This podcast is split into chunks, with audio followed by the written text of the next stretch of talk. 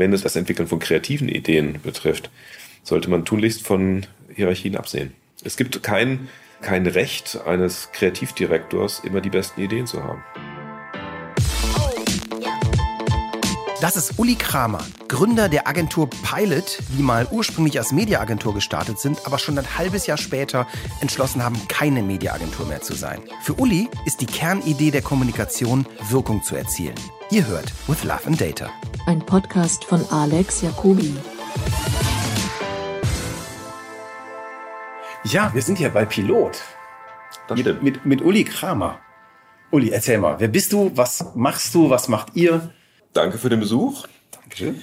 Ich bin Uli Kramer, ich bin einer der Gründer der Agenturgruppe Pilot. Wir haben mal vor etwas mehr als 19 Jahren hier begonnen als eine Mediaagentur und haben eigentlich, ja, man kann sagen, wenige Wochen nach Gründung der Agentur aufgehört, eine Mediaagentur zu sein, weil einfach auch 1999 schon offensichtlich war, dass die digitalen Medien eine große Rolle spielen würden und ähm, dass es in der digitalen Welt diese klassischen Silos äh, zwischen Media, Kreation, Dialogagenturen, PR-Agenturen und sowas, dass, die, dass diese äh, Silos eigentlich keinen Sinn mehr machen. Und deswegen sind wir sehr stark auf eine Integration und auf ein erweitertes Leistungsspektrum gegangen, was dazu führt, dass wir heute mit etwa 420 Menschen an mehreren Standorten hier in Deutschland ähm, Kommunikation in verschiedenster ähm, Ausprägung machen. Ähm, Natürlich ist Media ein wichtiges Standbein, aber wir haben hier eine Kreation mit 70 Leuten und da sitzen aber auch nicht nur klassische Werbekreative,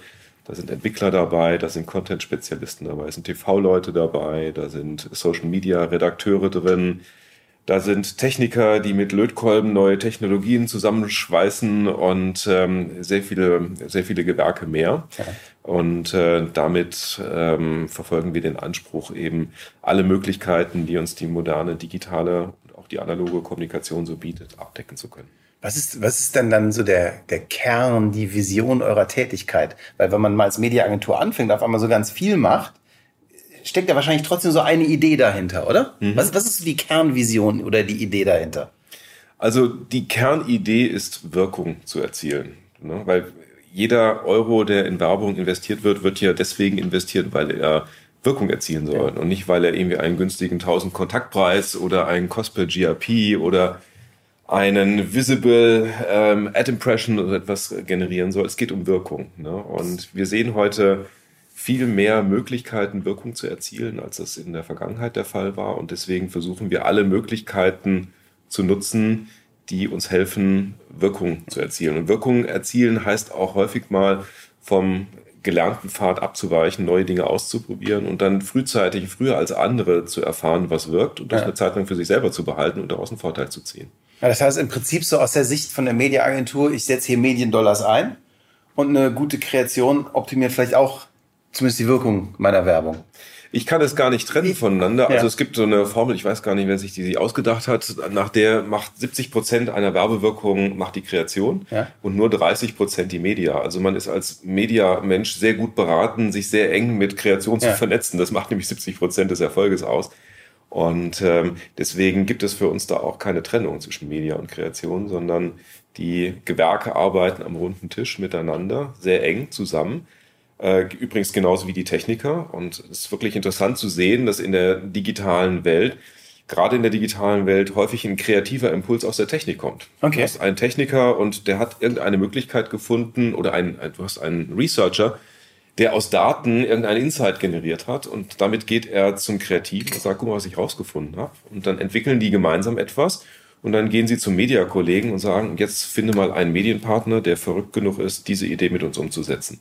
Und dann ist der Impuls, der kreative Impuls, ist aus der Technik gekommen. Ja. Und so ist das extrem durchlässig geworden. Und es spielt eigentlich gar keine Rolle mehr, woher ein Insight, woher eine Idee kommt. Entscheidend ist, dass sie kommt. Ja. Wie, wie würdest du Kreativität für dich dann definieren? Kreativität, boah, das ist eine Frage. Ähm, Kreativität ist für mich ähm, die Fähigkeit, aus Bestehenden durch eine neue Kombination von Dingen etwas wirklich Neues zu schaffen. Okay. Ne? Also nicht nur Sampling von Dingen, die man schon hat, sondern daraus einen Schritt nach vorne zu machen. Ja. Ne? Aber Kreativität existiert nicht im luftleeren Raum, so nach dem Motto, ich habe da eine geniale Idee, die kommt aus dem Nichts, die hat ja immer einen Hintergrund. Ne? Mhm. Und das sind die Versatzstücke, die man bereits hatte. Die neu äh, zusammenzustellen und daraus ein etwas Überraschendes Neues zu machen, das ist für mich kreativ. Und das können für dich aber auch, das müssen nicht die klassischen Textkreativen oder Arter sein. Absolut. Ich finde, es ja. gibt überhaupt kein, äh, kein Vorrecht mehr von Kreativen, kreativ zu sein. ähm, ich kenne hier im Hause extrem kreative Mediaplaner. Ich kenne extrem kreative Techniker. Ich kenne extrem kreative Strategen. Ja. Ne? Ähm, derjenige, der die beste Idee hat, der ist in dem Moment der, an so einem runden Tisch derjenige, der sich durchsetzt. Und so soll das auch sein. Ja. Jetzt hast du mir eben, wir sind schon mal ein bisschen rumgegangen, so ein paar echt coole Inventionen von euch gezeigt. Erzähl doch nochmal, was du mir da gerade eben gezeigt hast und was so der Hintergrund davon ist. So fangen wir vielleicht mit dem Kühlschrank an. Wir haben nämlich gerade einen Kühlschrank gesehen. Der Kühlschrank, der, genau. Kühlschrank. der interaktive äh, Kühlschrank oder auch Screen Fridge, um es auf Neudeutsch zu sagen. Ähm, was ist die Idee dahinter? Wir haben irgendwann festgestellt, dass es heute die Möglichkeit gibt für Werbungtreibende, sich selber Touchpoints zwischen ihren Marken und ihren Konsumenten zu schaffen. Mhm. Früher ist das, das äh, die, die Domäne der, der Medien gewesen. Das heißt, ich habe für viel Geld irgendwo eine leere Fläche in RTL auf einer Seite Spiegel oder sonst wo eingekauft und durfte die dann befüllen mit meiner Werbebotschaft. Ne? Äh, da sind wir einen Schritt weiter. Ich kann mir diese Flächen selber schaffen, weil Technologien zur Verfügung stehen, weil die auch finanzierbar geworden sind. Und so haben wir vor einigen Jahren angefangen, eigene Medientechnologie zu entwickeln. Und ein Beispiel dafür ist ein Kühlschrank mit einem transparenten Screen, also durch den man durchgucken kann. Das ist für Supermärkte, für den Point of Sale gedacht. Und man kann ein Produkt, ein zu promotendes Produkt in diesen Kühlschrank hereinstellen und ähm, vor diesem Produkt läuft in einem halbtransparenten äh, Screen ein Video, das zentral hier aus der Agentur gesteuert werden kann für Kunden. Da kann man dann beispielsweise Promotions drauflaufen lassen. Und das ist natürlich ein ganz anderer Hingucker, als wenn man den klassischen Pappaufsteller in den Supermarkt stellt, ne, wo dann irgendwie ein, ein Sonderangebot platziert wird. Ja, man, das, das, das ist nämlich, glaube ich, vielen heute gar nicht mehr klar. Das Media geht dann ganz weit. Mediaagentur ist auch jemand, der einen Pappaufsteller baut.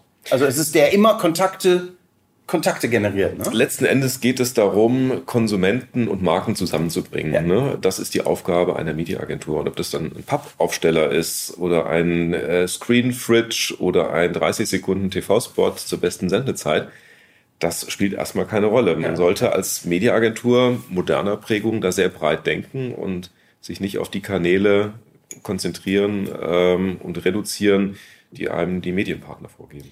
Wie habt ihr diese Transformation so angefangen? Was war so der erste Schritt nach dem halben Jahr, als ihr gemerkt habt, okay, einfach nur mit Media handeln reicht nicht, um das zu erreichen, was wir wollen? Was war so der erste Schritt? Das war so ein bisschen die Gnade der späten Geburt. Also wenn man im Jahre 1999 eine Mediaagentur äh, gegründet hat, dann war ja schon klar, dass die digitalen Medien eine Rolle spielen würden. Also auch damals gab es E-Mail-Adressen, das kann man sich heute ja gar nicht mehr vorstellen, aber es war ich so. Hab's, ich, hab's, ich bin ja auch schon was älter, ich habe es miterlebt. und es war eben ganz klar, auch wenn man dann eben die Zeit der New Economy Blase nimmt und des Einbruchs danach, es hat ja damals niemand gesagt, ich gebe jetzt mal, weil da so eine Dotcom-Blase geplatzt ist, meine E-Mail-Adresse zurück. Ja. Also auf Nutzerebene hat es eine ganz kontinuierliche Entwicklung in Richtung der digitalen Medien gegeben und die ist ja bis heute nicht abgeschlossen. Ich glaube, dass wir den größten Digitalboom noch erleben werden, wenn zum Beispiel mal das Fernsehen äh, digitaler wird, als das heute ist. Ne?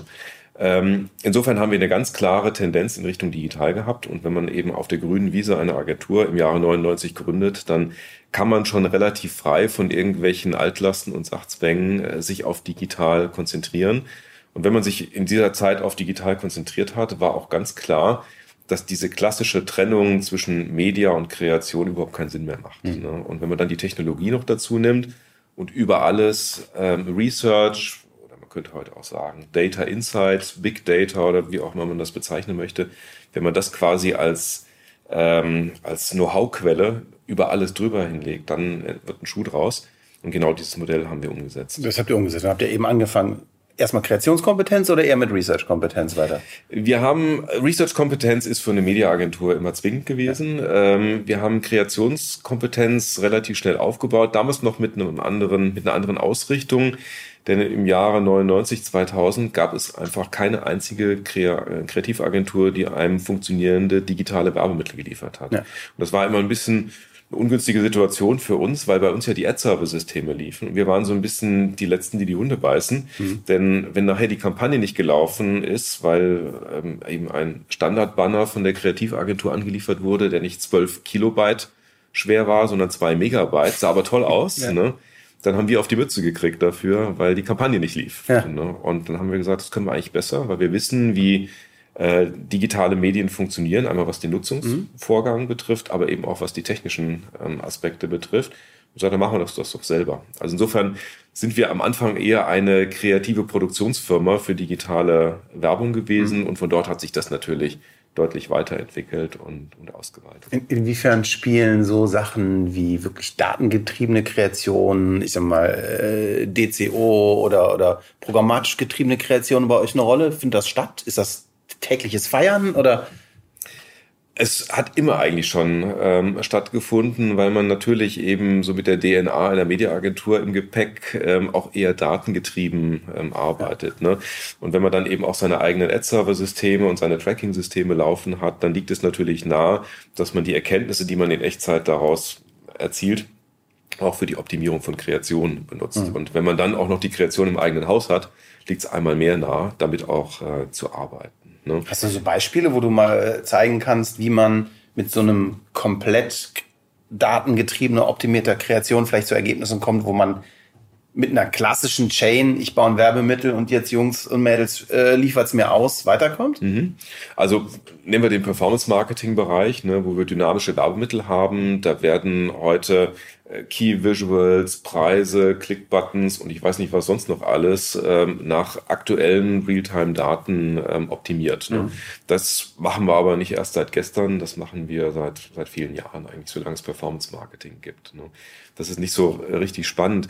Wo ich es richtig interessant finde, wo mit Daten gerade sehr viel passiert, das ist im klassischen äh, Branding-Bereich. Okay. Ne? Also nehmen wir Konsumgüter äh, wie ist denn die Vergangenheit gewesen? Du hast als Konsumgüterhersteller, wenn du ein Waschmittel hast, hast du ähm, alle zwei Jahre mal für einen Haufen Geld einen TV-Spot produziert. Mir haben immer die Kreativen leid getan, die dann dieses TV-Spot-Briefing bekommen haben. Da stand da nämlich drin, unsere Zielgruppe sind Haushaltsführende 18 bis 49. Und der arme Kreative musste einen TV-Spot produzieren, der für einen 19-jährigen Azubi, der gerade zu Hause ausgezogen ist und übrigens wäscht seine Wäsche, ne, genauso funktioniert wie für eine 48-jährige Hausfrau mit drei Kindern zu Hause. Mhm. Die beiden leben in komplett verschiedenen Welten. Ne? Dass der arme Kreative da nur eine Durchschnittskreation abliefern kann, ist so klar wie Kloßbrühe. Ne? Und das konnte nicht wirklich spannend werden, ne? aber durch die breite Zielgruppe ging es einfach nicht anders. Und was wir jetzt erleben, ist, dass wir nicht auch nicht zuletzt dadurch, dass eben Technolo äh, digitale Technologien es auch günstiger machen zu produzieren. Wenn wir alleine drei TV-Spots produzieren dürfen, einen für die 19-jährigen Azubis, einen für die 48-jährigen Hausfrauen und von mir aus noch einen in der Mitte, mhm. dann wird die Relevanz der Botschaft schon so viel, so ungleich besser, ne, wenn man das auch noch ein bisschen gezielt aussteuern kann, dass allein drei unterschiedliche Kreationen ähm, ausreichen. Das setzt aber voraus, dass ich für diese Teilzielgruppen, die ich dann definiert habe, auch echte Insights habe, was die denn dann interessiert. Das beruht auf Daten, die ich habe. Das können klassische Marktforschungsdaten sein. Das können Korrelationen sein aus verschiedenen Datenquellen, die wir zusammengeführt haben. Aber es muss nicht immer der in Echtzeit zusammengesetzte Werbespot sein, mhm. der dann dazu führt, dass ich 50.000 Varianten habe. Drei können durchaus ausreichen. Drei, äh, was mich super interessiert, wenn du das in einem Branding-Kontext siehst. Mhm und man, das, wir haben das öfter schon hier mit ein paar Leuten im Podcast diskutiert, so dieses Thema. Und man geht dahin und sagt, okay, ich kann jetzt immer genauer, gerade für eine, eine Brand, für eine gewisse Zielgruppe definieren. Und ich segmentiere das immer weiter und fange an, immer unterschiedlichere Dinge für die einzelne Zielgruppe zu machen. Was ist dann noch der Kern der Marke? Mhm. Funktioniert dann der alte Begriff von Marke überhaupt noch oder muss man vielleicht auch umdenken, was eine Marke überhaupt ausmacht? Mhm. Mhm ich glaube, dass die, der, die, die, die Frage, was eine Marke wirklich definiert und wie weit eine Marke gehen darf, wie weit sie sich dehnen darf, dass die aktueller ist denn je. Also die Diskussion, die gab es ja schon mal irgendwie Ende der 80er, Anfang der 90er, da kam man damit fraktalen Marken. Ne? Und da hieß es dann, also Marken müssen ähm, sich ständig neu erfinden, ständig anders sein. Die West hat das damals gemacht. Ne? Da gab es eine große Kampagne, hat nie funktioniert, ehrlich gesagt. Ne? Ähm, sondern man hat sich dann doch wieder darauf konzentriert, weil man ja eben auch nur ein begrenztes Budget hat. Ne? dass man innerhalb dieses Budgets versucht, eben auch eine gewisse Stimmigkeit zu erhalten. Und ich glaube, das ist also diese, die, die, die Überwachung dessen, was mit der Marke passiert, ist sehr stark eine Aufgabe, die nicht Daten und nicht Algorithmen übernehmen können, sondern Menschen. Mhm. Also, Warum? Äh, weil wir letzten Endes brauchen wir ein gutes Gefühl für Kommunikation. Ne? Und Maschinen können uns ganz fantastische Insights heute liefern. Aber aus diesen Insights etwas zu machen, aus der Flanke ein Tor zu schießen, das ist die Aufgabe von kreativen Menschen, die das auf eine überraschende Art und Weise verwandeln. Und für mich sind Daten in der Kontinuität, in der permanenten Optimierung fantastisch. Mhm. Ne? Aber einen echten Durchbruch schaffen sie in sehr seltenen Fällen. Also nehmen wir mal, mein Lieblingsbeispiel ist immer das autonome Autofahren. Ne? Mhm. Also etwas, von dem wir vor fünf Jahren gesagt hätten, ja, das ist Science Fiction, das dauert jetzt vielleicht noch irgendwie 15, 20, 30 Jahre und dann kann man sich das mal irgendwann vorstellen. Und ploppt war es auf einmal da. Ne? Äh, Voice Recognition. Unglaubliche Fortschritte, die da äh, gemacht wurden.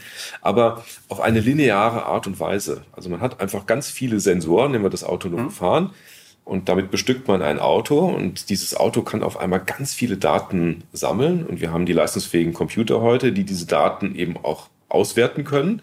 Und daraus wird eine Anwendung, die uns total überzeugt mhm. ne, von einzelnen Problemen, die wir heute noch haben, aber vielleicht mal abgesehen. Ne? So ganz optimal läuft es ja noch nicht. Aber ähm, das ist eine, eine Anwendung, bei der wir äh, sagen wir, eine, eine lineare Weiterentwicklung dessen, was irgendwann mal angefangen wurde, weiß nicht, Einparkhilfe und so, das Ding wird immer besser, wo wir eine lineare Weiterentwicklung haben aufgrund von, von Daten. Aber ist die nicht eher exponentiell? Die ist ich meine, wenn, du, wenn, du, wenn du mal ein Moore's Law appliest und dir überlegst, warum geht das immer so schnell und warum kapieren wir immer erst, wenn es zu spät ist, ist es ja genau die Sache, weil es ja eigentlich exponentiell wächst, oder? Ja, das ist das, was uns überrascht, dass wir sagen, hups, das ist ja schon da, aber vorstellen können wir uns das schon. Ne? Also wir, wir haben immer noch das Gefühl, das Auto sollte bitte in diese Richtung laufen. Ne? Kennst du diese Analogie mit den Schritten zum Mond? Nee, welche ist das? Äh, stell dir vor, du machst einen Schritt. Ja? Und der nächste Schritt, den du machst, ist doppelt so groß wie der erste Schritt. Mhm. Wie viele Schritte brauchst du bis zum Mond? Es sind nicht viele. Ne? Das ist Schätz mal. Oh, wie viele Schritte brauchst du? Also es gibt ja diese Analogie vom Schachfeld, wo man sagt, wenn du am 32. Feld vorbei bist, also ich würde sagen, vielleicht 30, 30 das sind 20 aber. Ja, das, Also es sind nicht 1000 und nicht 10.000, ja. sind 20 Schritte. Ja. Und, und das ist, glaube ich, das, was Leute immer wirklich massivstens unterschätzen. Mhm. Wenn, man, wenn man versucht, mit seinem menschlichen, humanen Vorstellungsvermögen äh, etwas zu beurteilen. Das ist, glaube ich, auch der Grund, warum Leute Angst oder unglaubliche Begeisterung für, für, für, für alles, was Machine Learning, AI und, und Data ist, stattfindet. Dabei ist es einfach nur exponentiell. Mhm. Ja. Jetzt sagst du, du siehst, du siehst das, Men äh, warte, ich muss noch einmal zurückkommen. Ich muss einmal auf die Marke zurückkommen. Weil mich wird schon noch mal interessieren, wie ich Marke neu definieren muss, wenn ich sie immer granularer aufbaue. Wenn ich sie immer, immer granularer aufbaue und die Chance habe, die Zielgruppen immer genauer zu erreichen, dann laufe ich ja möglich, ich weiß nicht, ob es Gefahr ist, aber dann gibt es zumindest die Möglichkeit, dass man immer diversere Anknüpfpunkte mit einer Marke hat und diese gemeinschaftlichen die Anknüpfpunkte, was eine klassische Marke hat, wo eben, weiß ich nicht, 19 bis 49 dieselben drei Markenwerte, falls es sowas überhaupt gibt, verspüren. Das gibt's ja dann nicht mehr. Mhm. Ist das egal dann auch? Ich glaube halt, das ist eine sehr theoretische Logik, wenn man da folgt. Ne? Okay. Die, die ist, das ist mathematisch gedacht, ist das richtig. Ne? Ich glaube, in der Praxis ist es nicht so. Also ich glaube nicht, dass wir gerade im Branding-Bereich die millionenfachen ähm, interpretierten Werbebotschaften haben, um jeden einzelnen ähm, richtig ansprechen zu können. Ja. Ich glaube nicht, dass das nötig ist. Also das Beispiel mit den drei Zielgruppen von dem Waschmittel illustriert das schon so ein bisschen. Ne? Das ist, ich glaube, dass wir mit sehr viel weniger äh, ja. Fällen auskommen, dass die aber diese wenigen Fälle schon eine extreme einen extremen Fortschritt, was die Qualität von, ähm, von Werbung und von Kontaktqualität betrifft. Aber das heißt, du siehst diese Gefahr eigentlich nicht, wenn man das mit ein paar Sachen macht und dieselben Werte immer noch klar kriegt, hältst du es nach wie vor für möglich? Weil, weil meine Frage geht oft dahin, ist es überhaupt noch nötig? Mhm. Also ich bin da Realist. Ne? Also wir, wir, machen ja nun auch wahnsinnig viel Targeting und auch nicht erst seit gestern. Ja. Das ist eine, eine Industrie, die wir über zehn Jahre ähm, aufgebaut haben. Da droht jetzt sowas wie E-Privacy. Also die Frage ist ja berechtigt, wie viel von diesen Technologien, die heute übrigens alles andere als rund laufen, wenn man die Digital Quality Diskussion in der Online-Werbung gerade mal so betrachtet, ne? wie viel wir davon dann in Zukunft noch nutzen dürfen. Also wir, wir können heute definitiv nicht zufrieden sein. Wie sieht das für euch aus? Wie, wie siehst du das gerade? Also siehst du das als eine Gefahr auch für euer Business? Ähm, Die Privacy? Ja, man kann sich natürlich als, als Agentur erstmal so ein bisschen zurücklehnen, kann sagen, naja, also wenn die, die Politik uns die digitale Werbung in die Steinzeit zurückbombt, ne, dann wird das ein Problem für die digitale Werbung äh, darstellen. Dann wird, wir, werden wir dort deutlich mehr Massenwerbung sehen. Es wird nicht die Werbung verboten. Ne? Die Werbung wird nur dümmer. Ne? Ja, aber Was für euch, schade die ist. vielleicht im Moment sich gerade dadurch unterscheiden, dass ihr viel Targeting machen könnt und dass ihr dann auch sehr genaue Sachen produzieren könnt, stelle ich es mir schon als ein, kein, zumindest keinen Vorteil vor. Also wenn wir mal äh, betrachten, dass jeden Tag etwas mehr Mediennutzung in den digitalen Bereich wandert Ja. und dass ich damit eigentlich jeden Tag ein bisschen mehr Möglichkeiten hätte, mit der Intelligenz digitaler Medien bessere Kommunikation zu betreiben, dann schmerzt es mich extrem. Äh, der Gedanke, dass ich womöglich ähm, nur noch einen Bruchteil davon nutzen darf. Ne? Es wäre nur nicht das Ende der Werbung, das, das Okay. will ich damit sagen. Aber wir wären auch im internationalen Vergleich, äh, würden wir uns wirklich aus dem, aus dem Geschäft schießen. Das wäre meiner Ansicht nach extrem dumm. Ich hoffe, dass sich da noch ein bisschen was, was verändert. Aber Was können wir tun, dass sich das ändert noch? Hast du eine Idee? Ich glaube, dass es, ähm, dass langsam ein Bewusstsein auf einer, auf dem politischen Parkett äh, entsteht, was man drauf und dran ist, da gerade zu entscheiden. Ne? Also so eine DSGVO, die ja jetzt nun kommt, das ist noch das eine. Wenn E-Privacy in der Form umgesetzt wird, wie das gerade äh, diskutiert wird in Brüssel und Co., ähm, dann schießt man sich ein ganz gepflegtes Eigentor. Ne? Ich gucke auf meine Uhr. Wir sind, glaube ich, einen Monat, äh, ziemlich genau einen Monat äh, vor, vor DSGVO. Ich war da am Anfang total anti. Mittlerweile denke ich, das ist eigentlich nicht so irre schlimm. Es ist wie vorher, dass es vielleicht ein gesellschaftliches Interesse dafür gibt, dass derjenige, der mit Daten hantiert, äh, das auch verantwortungsvoll tut, sage ich mal vorsichtig. Finde ich, können auch wir Werber, wie ich uns mal alle sehe, eigentlich nicht gegen sein. Absolut. Aber, aber, aber DSGVO, äh, aber, aber E-Privacy auf der anderen Seite, die ja alle bevorzugen, außer die lokalen Anbieter in Deutschland, kann doch irgendwie nicht gewollt sein. Also kann doch nicht sein, dass die EU sagt, okay, wir tun jetzt alles dafür, dass GAFA äh, weitermachen wie vorher und alle Europäer nicht. Ja, nach aktueller ähm, Vorlage, ne, die da gerade diskutiert wird, ist es nicht mal so, dass die, dass die GAFAs ungeschoren davon kämen. Okay. Ne? Denn ähm, da steht ein Prinzip drin, dass eben alle, die hier in dem Wirtschaftsraum ähm, Geld verdienen wollen, nach den gleichen Maßstäben behandelt Ich werden. meine, ich meine es auf einer anderen Ebene. Sie haben die Logins. Ja, das ist die Frage. Also da bin ich mir nicht so sicher. Okay. Ähm, denn es steht in diesen Entwürfen drin, dass du deine Services auch denjenigen in vollem Umfang anbieten musst, die nicht bereit sind, mit dir die Daten zu teilen. Also die berühmte weiße Seite am Montagmorgen auf Spiegel Online, weil du nicht bereit warst, dich tracken zu lassen. Die wird es nicht geben. Aber es ist doch digitale Enteignung, oder nicht? Das ist hochbedenklich, finde ich auch. Und das wird auch dazu führen, dass viele Medien ihre Dienste einfach einstellen müssen, Ja. weil die Refinanzierungsgrundlage verloren geht. Aber das gilt zunächst einmal, Stichwort GAFA, für die vier Großen auch. Und da kann man jetzt mal überlegen, würdest Also du... würdest du sagen, das heißt, dass man sozusagen Facebook verwenden kann ohne Login? Das tut's doch gar nicht. Ich meine, Du würdest wie- eine wie- Einschränkung der, äh, der Leistungsfähigkeit von Facebook haben, aber die Tatsache, dass du den Facebook-Service ähm, ähm, Service nutzen willst für deine private Kommunikation, heißt noch nicht, dass du deswegen einem Dritten, der auf Facebook wirbt, ähm, die Erlaubnis erteilst, ihn zu tracken. Nee, das nicht. Aber, Das aber aber die- Facebook selber kann mich tracken und Facebook selber kann ja als First Party machen, was sie wollen mit meinen Daten. Wenn, vor allem, wenn ich hinterm Login im äh, Newsfeed ohne Login ist ja für einen Eimer. So, ich wäre meinen, also was weiß ich, aber ja, der User will seinen Newsfeed und nicht, ich will nicht deinen oder, oder, oder, oder einen anderen, sondern ich will meinen. Also, woher weiß Facebook, dass es meiner ist, indem ich mich anmelde? Ich melde mich an und muss allem de dem zustimmen, was da steht und bin mir auch sicher, dass alle dem zustimmen werden, was da steht, bis auf ein Promille von denen, die es verstehen. Aber wirst du Facebook erlauben, dass sie dich für Werbung tracken oder dass sie dich für die Optimierung deines Newsfeeds tracken? Da wird es Differenzierung geben. Das ist doch total egal nach dem Login. In einem Login wird drinstehen, äh, in, den, in den allgemeinen Geschäfts Geschäftsbedingungen. Das gilt nur für Nicht-Login. Sobald du einen Login machst und sobald du dich anmeldest, kannst du Geschäftsbedingungen machen, wie du nicht ganz wie du lustig bist, aber das geht. Also zumindest nach dem, was ich alles so bis jetzt mitbekommen habe, äh, ist das Werbetracking äh, in einem Login und in AGBs, die hinter einem Login stehen, überhaupt gar kein Problem. Mhm. Nee, also da, da bin ich ein bisschen anderer Auffassung nach dem, was okay, man das ist aktuell diskutiert. Nimm jemanden wie Google. Ne? Mhm. Ne? Also wenn du ähm, auf ähm, Google suchst, ne, heißt das, dass du dann für GDN ähm, die dein Einverständnis gibst, dass das ist GDN. wird? Google Display Network. Ja. Ne? Also dass für die Display-Werbung innerhalb und außerhalb von Google-Seiten äh, wirst du dein Einverständnis für YouTube geben? Weiß ich nicht. Ich glaube, der einzige, der wirklich massiv ähm, profitieren würde, ist Amazon, okay. weil du bei Amazon eine Plattform hast, wo ja praktisch alles Werbung ist. Also wenn du Produktempfehlungen bekommst, du bist ganz nah am Kauf, ja. ne? da geht's um nichts anderes, als Dinge zu kaufen. Ne? Und ähm, da wirst du meiner Ansicht nach am ehesten bereit sein, ein, äh, ein Einverständnis zu geben. Ne? Aber die anderen werden zumindest federn lassen. Sie werden nicht so viel federn lassen wie ein qualitativ hochwertiges redaktionelles Angebot lokaler Prägung mhm. in, hier in unserem Markt. Ähm, aber sie werden auch federn lassen. Ne? Und wenn wir nachher zu einem, zu einer Situation kommen, wo wir noch einen Bruchteil der Profile, die im Internet unterwegs sind, tatsächlich tracken können und für die Werbung nutzbar machen können, dann wird sich für die Werbung die Frage stellen, ob sich das insgesamt überhaupt noch lohnt. Mhm. Oder ob ich nicht mit den Medien in die Verhandlung gehe und sage, komm, wir lassen das alles bleiben mit dem Targeting.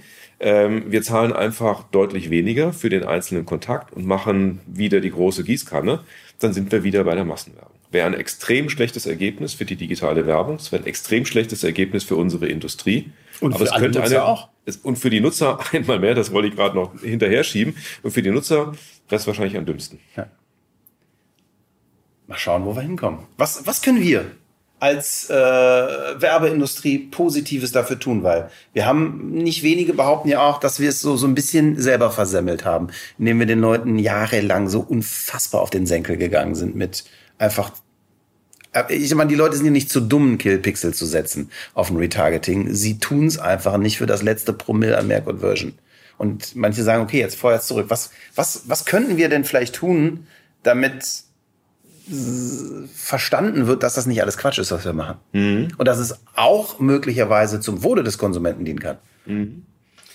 Also Werbung beruht eigentlich schon immer auf einem unausgesprochenen Deal. Mhm. Du zahlst mit deinen Augäpfeln. Ne? Mhm. Advertising follows Eyeballs. Ne? Da, wo die Eyeballs sind, da findet die Werbung statt.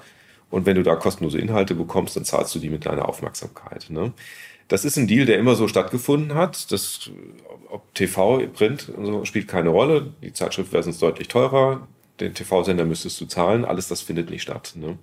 Ähm, nur haben wir nie über diesen Deal gesprochen. Mhm. Ne? So, und jetzt kommen wir in der digitalen Welt an einen Punkt, wo äh, dieser unausgesprochene Deal zum ersten Mal ausgesprochen werden muss, um überhaupt eine Bereitschaft auf Nutzerseite zu erzeugen, ähm, einen Teil des Vertrags, den eigenen Teil des Vertrags sozusagen einzulösen. Ne? Ich glaube, das ist sehr stark eine Aufklärungsgeschichte.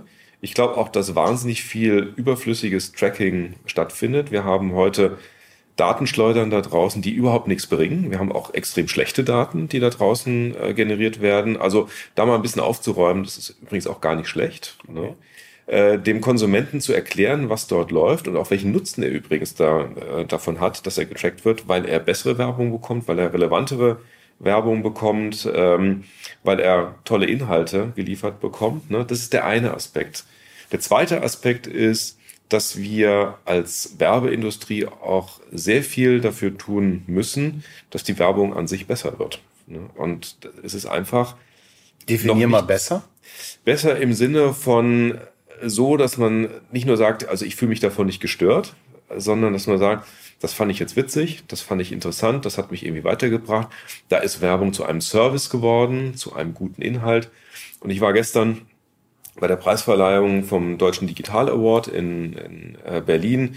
Da sind gefühlt 60, 70 Arbeiten ausgezeichnet worden, die diesen Anspruch erfüllen. Also es ist ein extrem guter Jahrgang. Ne? Okay. Und das war auch nicht immer so. Ne? Aber wo man wirklich beeindruckende Arbeiten gesehen hat. Es gibt diese leuchtenden Beispiele. Es ist nur in der Summe so, dass wir sehr stark noch quantitativen ähm, Parametern häufig hinterherlaufen, dass irgendwie letzte Zeile, letzte Spalte im Excel-Chart, äh, wenn der Cost per Klick gestimmt hat oder der Cost per Order, dass der Weg, wie man zu diesem Cost per Order gekommen ist, vollkommen wurscht ist. Und damit stellt man sich äh, selber ein Bein weil man vielleicht kurzfristig einen Effekt erzielt hat, man aber langfristig die User verloren hat.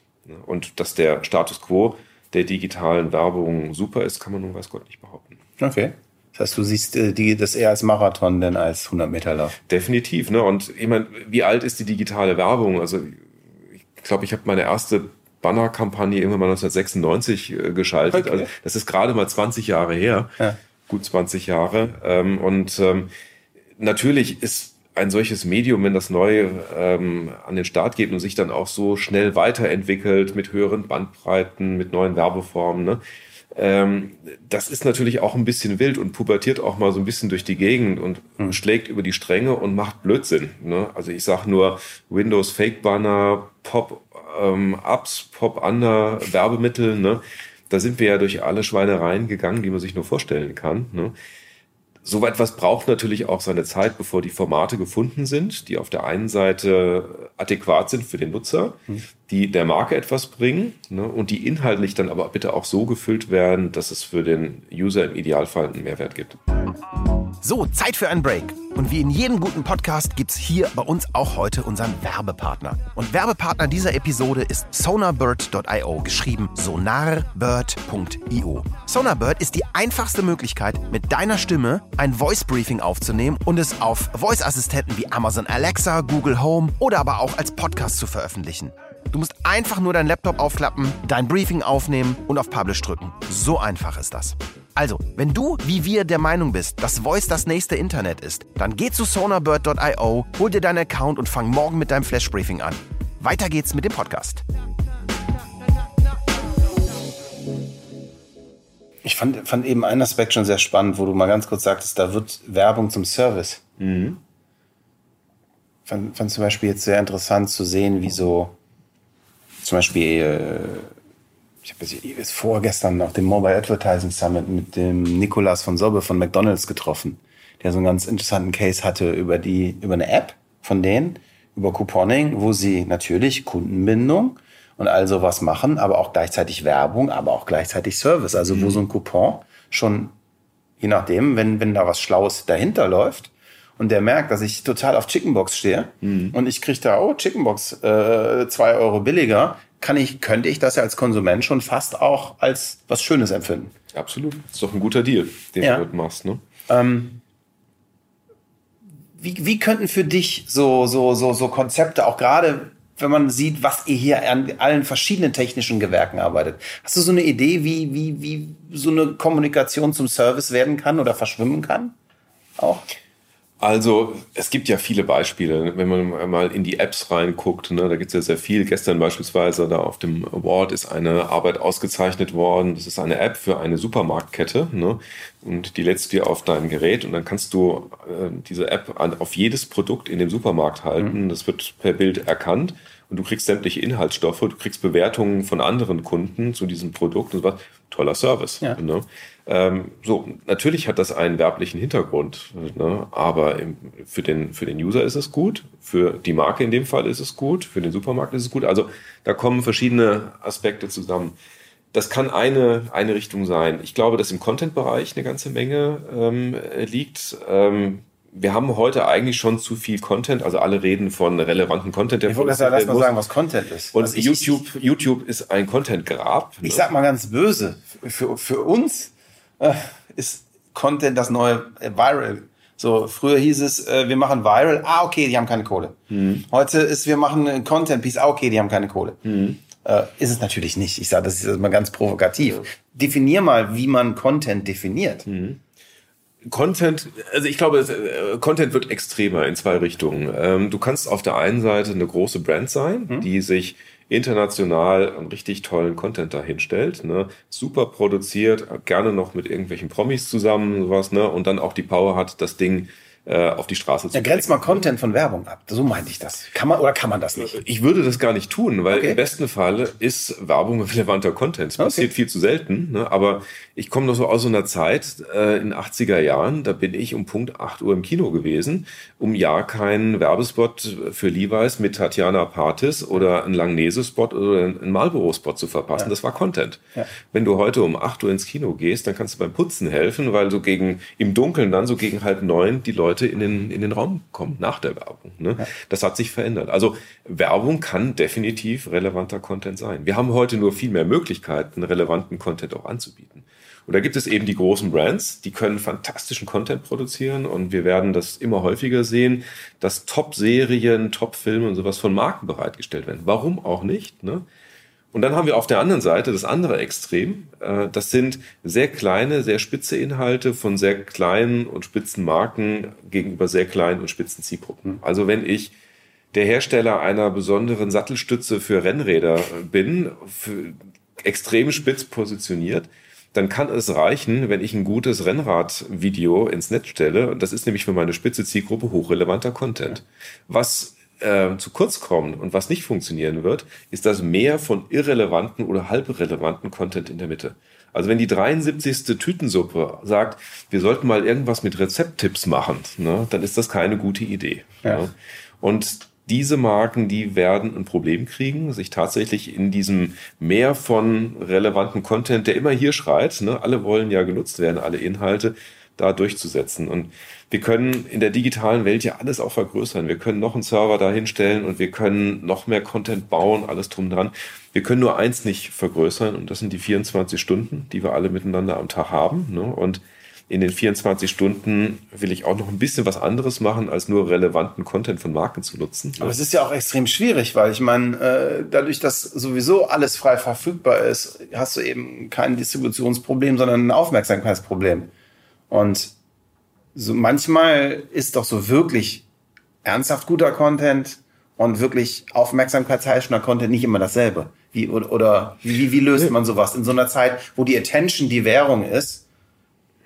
Ja, und ich habe übrigens ein Distributionsproblem, weil wenn ich einen super genialen Content heute produziere und da keiner von erfährt und ich auf Seite 723 in YouTube versauere, dann hat mir mein relevanter Content nichts gebracht. Ne? Also ja, ist die Frage, ist es Aufmerksamkeit oder Distribution? Rein technisch könnte man sagen, ist Distribution kein Problem mehr und du hast zumindest die Chance, durchzudringen ja. mit deinem Content heute. Nur das passiert ja in 99,9 Prozent der Fälle nicht durch Zufall, ja. ne? sondern das ist der berühmte Viral, der da mal funktioniert, ne? sondern im Normalfall sind auch die höchstwertigen Inhalte massiv promoted im Hintergrund, um überhaupt die nötigen Reichweiten zu erzielen. Und das wird sich übrigens auch nicht ändern. Okay. Ähm, jetzt haben wir eben auch schon mal kurz angestritten, äh, angestritten, angesprochen. Ein Punkt, den ich total wichtig finde, nämlich dieses, ich, ich nenne es mal Human-Machine-Kooperation, wo du sagtest, Algorithmen können das eine, Menschen können das andere. Wie sieht für dich so eine Zusammenarbeit aus? Was können Algorithmen für Menschen ganz, ganz, ganz toll tun? Auch vielleicht bei euch mit eurer äh, mit eurem ganzen Tech-Hintergrund, den ihr habt, mit Tracking, mit euren Software-Engineers. Auf der anderen Seite, was werden sie nie können und was werden immer die Menschen tun bei euch? Mhm. Also, was ich erlebe, ist, dass Daten und die Verarbeitung von Daten und der kreative Umgang auch mit Daten, also bestimmte Datenquellen zueinander zu korrelieren, dass das zu wirklich neuen Insights führt, wie wir immer sagen. Ne? Also, dass du eine Erkenntnis gewinnen kannst, einfach durch die schiere Menge von Daten, die verarbeitet werden können, mit, auf die du wahrscheinlich nicht gekommen wärst. Ne? Ähm, das ist nicht immer so. Ne? Aber also es gibt teilweise so Erkenntnisse, wenn wir Datenquellen gegeneinander laufen lassen, dass wir sagen so, was wir da jetzt gelernt haben, das ist wirklich äh, interessant, aber es ist irgendwie auch nachvollziehbar. Also, dass, dass in einer bestimmten Lebenssituation zum Beispiel ein Produkt für dich relevant ist. Mhm. Ne? Du hast, du bist noch nicht drauf gekommen. Mhm. Also helfen dir die Daten. Und diese Insights, die sind dann auch nicht hundertfach, sondern du hast dann irgendwie so zwei, drei Insights für eine Tütensuppe, ne? mit denen du aber weiterarbeiten kannst. Und diese Insights ist, alleine sind ja noch keine kreative, gute Kampagne, sondern wenn dann Menschen hingehen, mit diesen Insights arbeiten und die Flanke verwandeln und daraus gute Kommunikation machen, dann ist es die perfekte Zusammenarbeit. Ich habe es noch nicht erlebt, dass ähm, Maschinen gute Kreation produziert haben. Das sind immer. Hast du es noch nicht erlebt oder wird das nie passieren?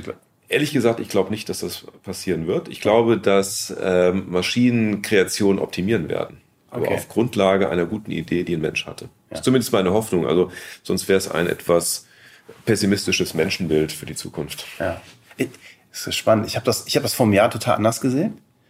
Je mehr ich selber auch mit AI bei uns im täglichen arbeite und auch mich mit immer mehr Leuten treffe, umso mehr glaube ich auch, dass das noch dauern. Und das ist, also sag niemals nie, weil ich meine, auch ich bin ja immer nur der Sklave meiner begrenzten Sichtweise, aber ich sehe es nicht im Moment. Mhm. Ich sehe es nicht im Moment. Mhm. Allerdings auf einer anderen Seite passieren auch ganz viele Sachen. Also ich glaube, dass, dass so die, ich sage mal vorsichtig, Vercyborgisierung ein Punkt sein wird, wo, wo total was passieren wird. Und was mich auch interessiert, also wenn ich Augmentation Tools baue, wenn ich auf einmal, äh, was ihr wahrscheinlich noch viel krasser mit euren Data Insights könnt, euren Kreativen eine Brille gebt, okay, du hast hier eine geile Idee, aber guck mal, so sieht der Konsument die Idee. Oder äh, dann, dann werden schon Dinge passieren, die, glaube ich, Kreativität massivstens beeinflussen. Das ist der Punkt. Du machst im Prinzip die Kreativen besser. Ja. Denn du gibst ihnen bessere Werkzeuge an die Hand um nicht aus dem Bauch heraus etwas zu entscheiden, sondern eine gute Grundlage zu haben und auch ein besseres Gefühl, was du sagst, ein besseres Gefühl für Zielgruppen zu bekommen. Warten eure Kreativen darauf, dass ihnen Algorithmen helfen oder sagen die, was willst du damit, bleib weg? Also wir haben hier im Hause eine, eine, große Offenheit. Also du würdest auch nicht in eine Agentur wie unsere gehen als Kreativer, wenn du es doof fändest, ja. eng mit Technikern und Medialeuten zusammenzuarbeiten. Du bist da schlicht und ergreifend falsch hier.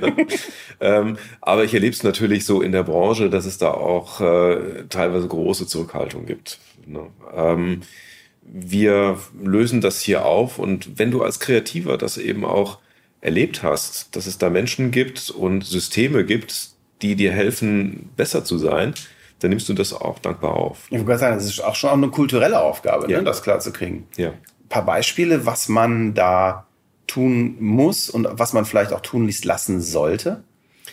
Also kulturell ist es ganz wichtig, dass du auf Hierarchien verzichtest. Ne? Also wenn der Mediakollege der Auftraggeber des Kreativen wird, also ich habe hier einen Kunden, äh, lieber kreativer Kollege, kannst du für den mal was entwickeln und dann dich damit selber in die Kundenrolle mhm. begibst mhm. und dann kriegst du von dem Kreativen etwas zurück und sagst so, ja, also ich bin noch nicht zufrieden mit dem, mit dem Ergebnis, dann hast du ein Problem. Dann hast du eine interne Hierarchie geschaffen.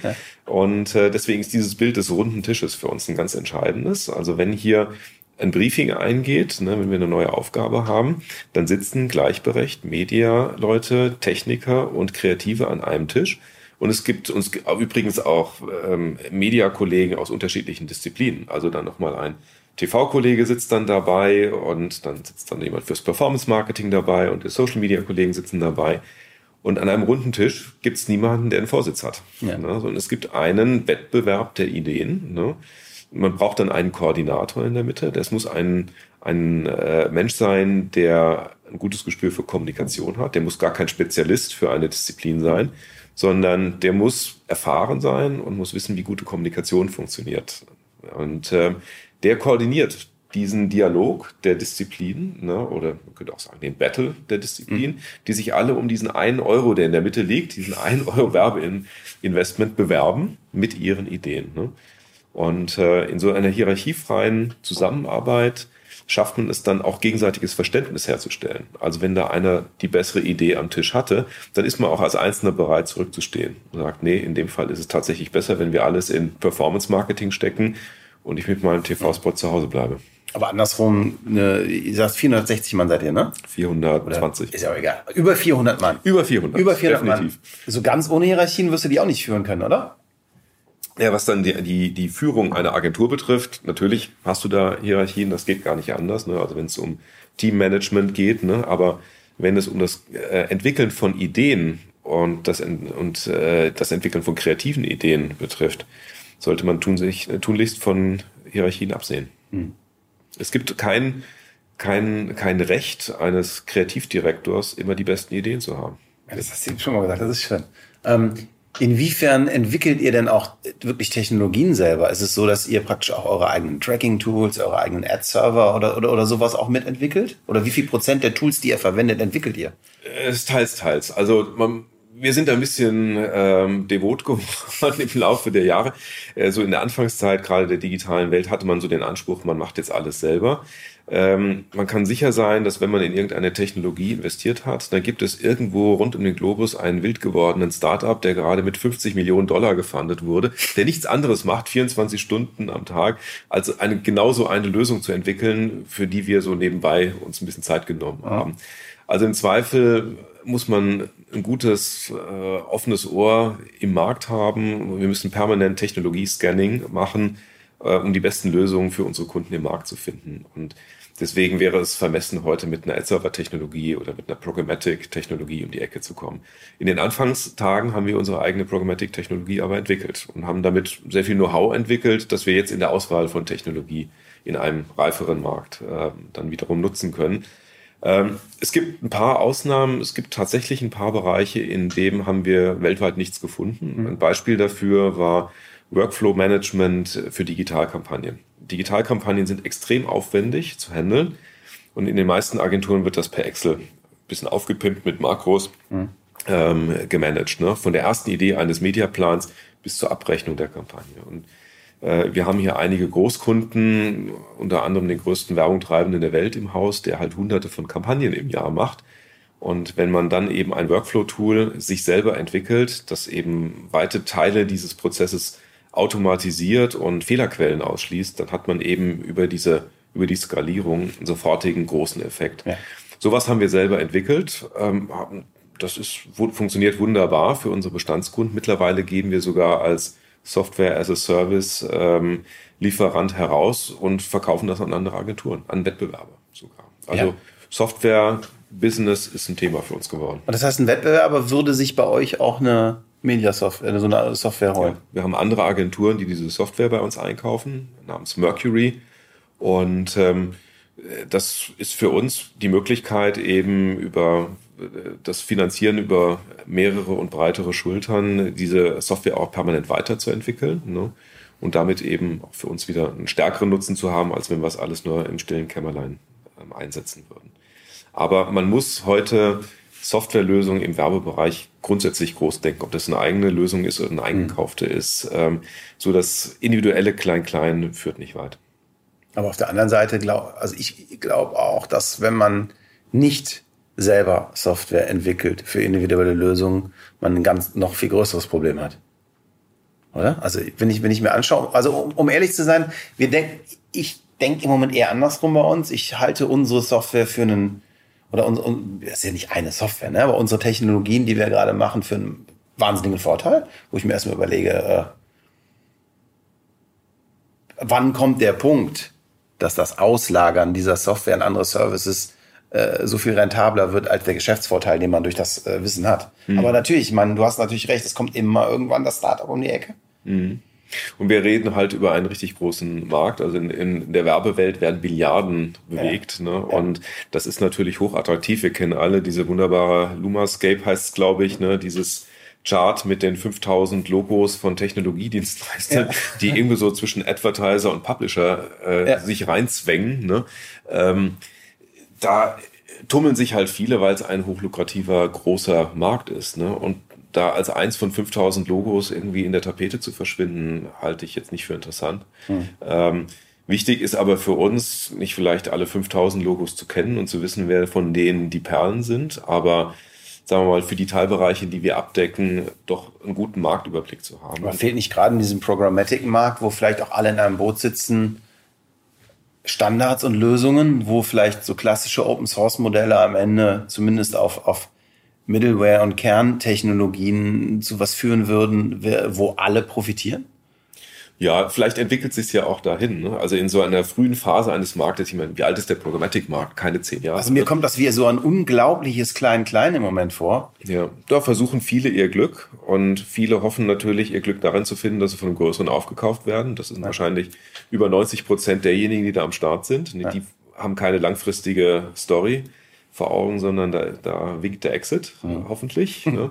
ähm, und da wird es eine Harmonisierung geben. Das sehen wir ja auch. Ne? Es gibt ja sehr starke Konsolidierungstendenzen, nicht nur in Technologie, auch im Vermarkterbereich. Ne? Ähm, das ist auch gesund für den Markt, sonst können wir diesen Flohzirkus ja gar nicht ähm, äh, handeln für uns. Ne?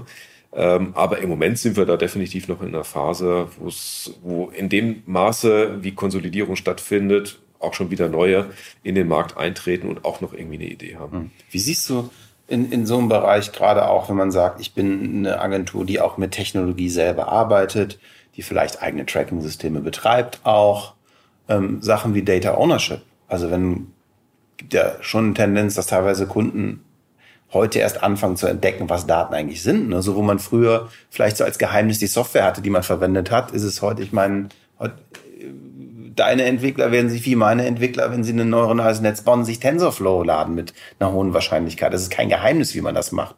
Und auch wie ein genetischer Algorithmus funktioniert, ist ja kein Geheimnis. Und ist ja auch noch nicht mal ein Geschäftsgeheimnis, dass man es benutzt, weil ich meine, das kann jeder und, äh, bauen. Also sind die eigentliche Wertquelle die Daten an sich.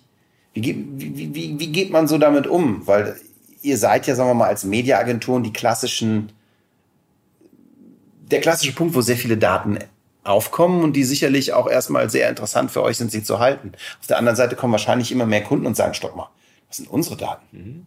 Also wir haben ein ganz klares Prinzip hier in der Agentur, die Daten gehören den Kunden. Okay. Und äh, wir helfen teilweise sogar unseren Kunden in großen Beratungsprojekten, ihren eigenen Data- und Tech-Stack aufzubauen. Ne? Also wir haben richtig, also wie eine Unternehmensberatung okay. haben wir in der Vergangenheit mit auf Grundlage unseres Know-hows, gerade im programmatischen Bereich, haben wir ähm, großen Konzernen geholfen, ähm, neue Abteilungen aufzubauen, die richtigen Leute dafür zu finden und die richtige Technologie äh, zu identifizieren, mit denen man eine eigene DMP beispielsweise aufbaut. Mhm. Ich würde jedem Kunden empfehlen, seine eigene DMP aufzubauen, um nicht von Dienstleistern wie Agenturen abhängig zu werden. Übrigens auch nicht von Data-Dienstleistern oder von den GAFAs abhängig zu werden. Ne? Wenn ich da nicht selber rein investiere und den Schatz, den ich besitze, ähm, selber manage, habe ich einen entschiedenen Nachteil. Und es entstehen ganz neue Abhängigkeiten. Ne? Ähm, nehmen wir nur mal ähm, Amazon, wenn ich mit, mit Amazon zusammenarbeite und äh, als, als ähm, Werbung treibendes Unternehmen ähm, über Amazon verkaufe, dann bekomme ich ein gewisses Set von Daten zurück, ähm, was meine Kampagne und was mein Shop beispielsweise ähm, an, ähm, auf Amazon gebracht hat. Mhm. Gehen wir mal fest davon aus, dass Amazon ein Vielfaches von diesen Daten bei sich behält. Mhm. Ne? So, und jetzt ist das im ersten Jahr noch ganz geschmeidig gelaufen. Die nächste Jahresverhandlung wird ein bisschen schwieriger, weil wenn ich Hersteller von Rasierern bin, dann wird im Jahresgespräch Amazon da sitzen und sagen, wir haben mittlerweile, vielen Dank übrigens auf Grundlage deines Budgets, wahnsinnig viel gelernt über Rasiererkäufer. Ja. Dein Wettbewerber ist sehr interessiert, zum doppelten Preis äh, dieses Know-how bei uns einzukaufen. Wie wär's? Ähm, gehst du mit oder steigst du aus? Also da entstehen wirklich brutale Abhängigkeiten innerhalb kürzester Zeit und deswegen ist man als, ähm, als Unternehmen, als Werbungtreibender äh, dringend beraten, ähm, eigenes Daten-Know-how ähm, aufzubauen und ähm, sagen wir, das, was man an Daten auch herausgibt, möglichst zu distribuieren. Auf der anderen Seite fangen ja äh, vielleicht bis, gerade besagte FMCG-Brands, über die wir geredet haben, immer mehr an, über Amazon auch richtig Budget hinzuschiften. Ne? Mhm. Ja, es ist ähm, natürlich auch ein tolles Angebot. Wir haben das erlebt. Wir haben für Kunden äh, auf Amazon angefangen äh, zu verkaufen, tolle Shops eingerichtet und innerhalb kürzester Zeit wird Amazon zu einem deiner wichtigsten äh, Vertriebspartner. Ja. Ne? Da knallen natürlich erstmal die Korken. Wenn du, und wenn du auf Quartalszahlen guckst und verantwortlich bist für die Abverkäufe, dann kannst du deine Karriere darauf aufbauen. Du musst nur langfristig sehen, dass du dann irgendwie schon so zwei, drei Etagen weiter rotiert bist in deinem Job, wenn das Problem zurückkommt. Ja. Und das Problem wird eines der nächsten Jahresgespräche sein. Da kannst du Gift draufnehmen. Was rätst du dann? Was, was soll man tun? Also ich Weil glaube, auf Amazon verzichten ist auch nicht einfach, oder? Ist auch keine Lösung. Nee. Ähm, also wir empfehlen unseren Kunden, ist natürlich immer sehr individuell, dann muss man, muss man sehr speziell drauf gucken. Es hängt auch vom Markt ab aber wir empfehlen eigentlich generell erstmal die, das zentrale Daten-Know-how ins Unternehmen, in den Konzern reinzuholen und dafür auch Ressourcen mhm. aufzubauen, also auch Menschen dahinter zu haben, nicht nur die Technologie da irgendwo ähm, ähm, vertraglich irgendwie reingeholt zu haben, sondern auch Menschen zu haben, die sie bedienen und die auch selber Insights generieren können aus diesen Daten, die auch Zugriff innerhalb des Konzerns haben. Ne? ne denn nur weil man jetzt im Marketing eine DMP eingerichtet hat, heißt das noch lange nicht, dass der Vertrieb gerne mit einem zusammenarbeitet und dann von sich aus auch wieder Daten beisteuert ja. oder vielleicht mit den Vertriebspartnern etwas tut dafür, dass man zusätzliche Daten bekommt. Das ist ja auch nicht so gegeben. Also man muss wirklich in die, die Strukturen der Unternehmen reingehen. Das ist mal der erste Punkt dass man die Datenhoheit ins Haus holt. Der zweite Punkt ist, dass man ähm, mit Dienstleistern äh, zusammenarbeitet, die da transparent sind auf dem Thema und nicht ihre eigenen Closed-Shop-Datenlösungen bringen, wie es anfangs in der, in der Programmatic-Welt der Fall war, ne? also wo sich auch Agenturen dann über ihren Datenschatz versucht haben zu profilieren, den Kunden aber nicht haben reingucken lassen, aber mit dem Budget des Kunden übrigens ihren Datenschatz äh, angereichert. Das ist ja so ein bisschen das, worauf ich eben so grundsätzlich ansprechen wollte, was ja. ja wo sich das geändert hat. Das war früher, glaube ich, gang und gäbe in Mediaagenturen. Das war in der Wildwestzeit von Programmatic gang und gäbe. Ja. Das ist es jetzt definitiv nicht mehr. Also das, darauf würde ich achten, dass man da eben gute Vereinbarungen mit seinen Dienstleistern hat. Und der dritte Punkt ist, dass man seine Aktivitäten breitstreut. Also nicht eben nur, weil Amazon der größte ist, jetzt mit Amazon arbeitet, sondern dass man vielleicht auch einem noch eher schwächeren Start-up hilft, ähm, dass man da irgendwie ganz bewusst strategisch herein investiert, dass man da auch Budget platziert, um denen die Möglichkeit zu geben, ein, ein äh, Gegengewicht zu sein zu dem Riesen. Das also muss ich, nicht immer nur ein Startup sein, ne? Das kann auch ein, ein, großer anderer Player sein. Amazon ist ja nicht der einzige, der irgendwas im Internet verkauft. Ja, aber ich finde ich, ich finde es schon manchmal wirklich krass, wie dann selbst äh, Brands wie eure ganz großen Kunden wirklich schauen müssen, dass Amazon nicht eine Gefahr für sie wird. Also wo man denkt, das sind selber solche unfassbar riesigen Weltkonzerne, die rulen die Welt und dann kommt dann Bezos und zeigt denen sehr schnell äh, ihre Grenzen auf. Ist das eine, eine Renaissance der, der, der geownten Plattform, der eigenen auch? Also wird dann der eigene Webshop wieder wichtiger? Also ich erlebe es immer mehr, dass auf einmal wieder Leute E-Mail-Marketing machen mhm. und dass Leute auf einmal wieder anfangen mit SEO, mhm. wo es jahrelang war, wir machen nur noch Facebook-Ads und Amazon. Ja. Also eine interessante Tendenz, die wir gerade bei den FMCGs im Moment ähm, erleben, dass sie anfangen, über eigene Distribution ihrer Produkte äh, nachzudenken. Gar nicht, um dann ähm, nichts mehr mit Amazon oder nichts mehr mit den Reves und ich weiß nicht wem alles zusammen zu machen, sondern ähm, vor allem, ähm, um selber auch zu lernen, wie die Kanäle funktionieren, mhm. ne, um dann eben die Vertriebskanäle, die man extern dann noch hat, eben auch optimieren zu können. Ne. Ähm, also da gibt's eine, eine ganz klare. Gab ja diese, diese, diese, wie hießen die denn? Dollar Shave Club mhm. Acquisition. Mhm. War auch, wo man erstmal dachte, was, wollen die damit? Ja, nee, ist ein schönes Beispiel. Ne? Also da, da gehen ähm, viele Marken jetzt in, in den E-Commerce herein, ne? weil sie natürlich sehen, dass ähm, die tollen Angebote, die man von den Amazons dieser Welt bekommt, mitunter eben ein bisschen vergiftet sind. Ja. So, wir sind schon eine Stunde dabei. Das ist eine gute Zeit. Und das ist eine gute Zeit, so ein bisschen in die Zukunft zu schauen. Ich, ich frage oft, wo sind wir in fünf Jahren? Die meisten sagen, bist du bescheuert? Keine Ahnung. Ich frage mich nach einem Jahr. Was, ist, was wäre denn der Zeitraum, wenn wir mal in die Zukunft gucken würden, wo du dich zu einer Projektion trauen würdest? Mhm. Aber ich würde sagen, es kommt ein bisschen drauf an, welche Zielsetzung die Projektion hat. Ne? Also ich glaube schon, dass man, ähm, dass man über fünf, für die Zeit in fünf Jahren nachdenken kann. Ne? Also man kann ja mal fünf Jahre zurückgucken, kann schauen, was war denn da eigentlich groß anders. Mhm. Ne? Und dann, klar, haben wir auch ein bisschen was gelernt, dass exponentielle Entwicklungen mitunter Überraschungen bereithalten. Ne? Aber so, wir Menschen sind ja dann doch eher so lineare Wesen. Ne? Und einmal gesellschaftlich ähm, in fünf Jahren, ob das Smartphone dann anders aussieht oder ob es andere Devices gibt, spielt dann eigentlich keine so große Rolle. Die Art und Weise, wie wir leben, wird sich wahrscheinlich nicht so dramatisch verändert haben. Nicht? Ne? Aus Konsumentenperspektive. Hat sie sich nicht in den letzten fünf Jahren dramatisch verändert? Was hat sich denn da dramatisch geändert? Das ist eine Frage. Also, mein, also die, die, der Impact von Technologie hat sich schon massiv geändert, finde ich. Also du hast mehr Mobile. Also mal gesamt gesellschaftlich ja. betrachtet. Ne? Natürlich gibt es ähm, Menschen, die sagen wir mal, technologische Entwicklung, Medienentwicklung vielleicht ein bisschen stärker mitnehmen als andere. Da würde ich jetzt uns mal dazu ja, zählen. Ne? Deswegen hat man vielleicht aber auch ein bisschen einen verzerrten Blick auf die, okay. auf die Realität. Äh, innerhalb der letzten fünf Jahre, was ist passiert? Ja, wir haben mehr mobile Mediennutzung, die kommt on top, ne? denn dass wir heute im Bus Medien nutzen können, äh, füllt eine Lücke im System, mhm. die wir vor fünf oder zehn Jahren so noch nicht hatten. Ne? Also wir haben mehr Medienkonsum. Ist das ein sehr anderer Medienkonsum? Hätte ich schon so mein Fragezeichen, ne? weil äh, ob du Spiegel Online jetzt im Bus liest oder ob du es am Desktop gelesen hast, es ist ein interaktives Medium, ne? aber es ist eben schnellerer Aktualisierung von Nachrichten, was keine Frage. Da hat sich in den fünf Jahren jetzt jenseits von mehr Konsum in dieser Richtung nicht so wahnsinnig viel getan. Äh, machen wir alles über Voice heute?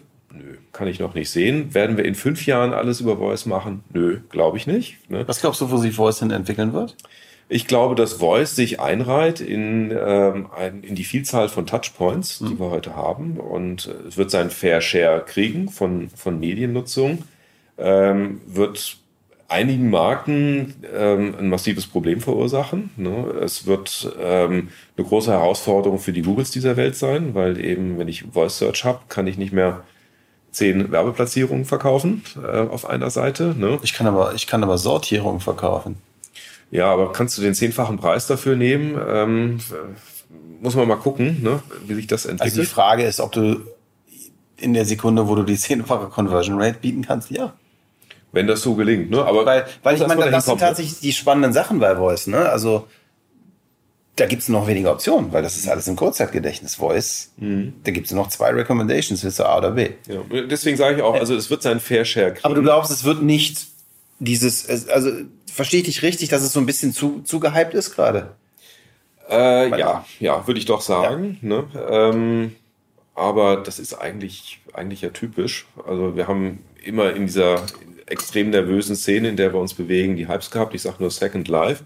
Mhm. Äh, was waren wir alle verrückt drauf, dass wir in Zukunft Marken nur noch in 3D-Welten promoten werden. Stimmt, es gab Second Life-Agenturen, ne? Ja, es sind Second Life-Agenturen gegründet worden. Ne? Und das hat es immer gegeben und es gibt auch Viral Marketing-Agenturen, da hört man auch nicht mehr so viel. Also äh, wir haben immer diese, diese ähm, Hype-Cycles, ne?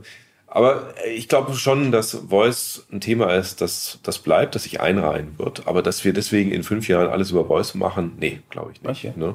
So, also deswegen glaube ich, auf so einer gesamtgesellschaftlichen Ebene sind die, sind äh, die, die Entwicklungen langsamer, als man eigentlich so denkt. Mhm. Ne? Das heißt nicht, dass sich nicht in einzelnen Zielgruppen, das nehmen wir zum Beispiel die Mediennutzung äh, junger Zielgruppen, Teenager-Zielgruppen, dass sich die innerhalb von fünf Jahren dramatisch verändern kann. Ja? Ähm, Abwanderung von Facebook rein in neue, ähm, in neue Umfelder, äh, Werbevermeidung und sowas. Ne? Da, da erleben wir im, im, im Detail schon dramatischere ähm, Effekte. Ne? Also deswegen kommt es immer drauf an. Ne? Wenn, du, wenn du mich fragst, ähm, wie sieht die digitale Werbung in drei Jahren aus, dann fällt es mir schon schwerer, weil ich nicht weiß, welche Auswirkungen E-Privacy hm. ähm, haben wird. Ne? Ähm, flexibel bleiben, würde ich sagen. Alles klar. Uli, vielen Dank. War sehr spannend, viel gelernt. Und äh, ja, lass uns gucken, wo wir in fünf Jahren stehen. Wir sehen uns in drei Jahren. Wir sehen uns in drei Jahren, sehr gut. Das war With Love and Data mit Uli Kramer von Pilot. Und wenn ihr so viel Spaß hattet wie wir, helft uns, dass dieser Podcast noch besser gefunden wird. Geht zu iTunes, bewertet uns mit fünf Sternen und hinterlasst einen Kommentar. Wir freuen uns darauf, von euch zu hören.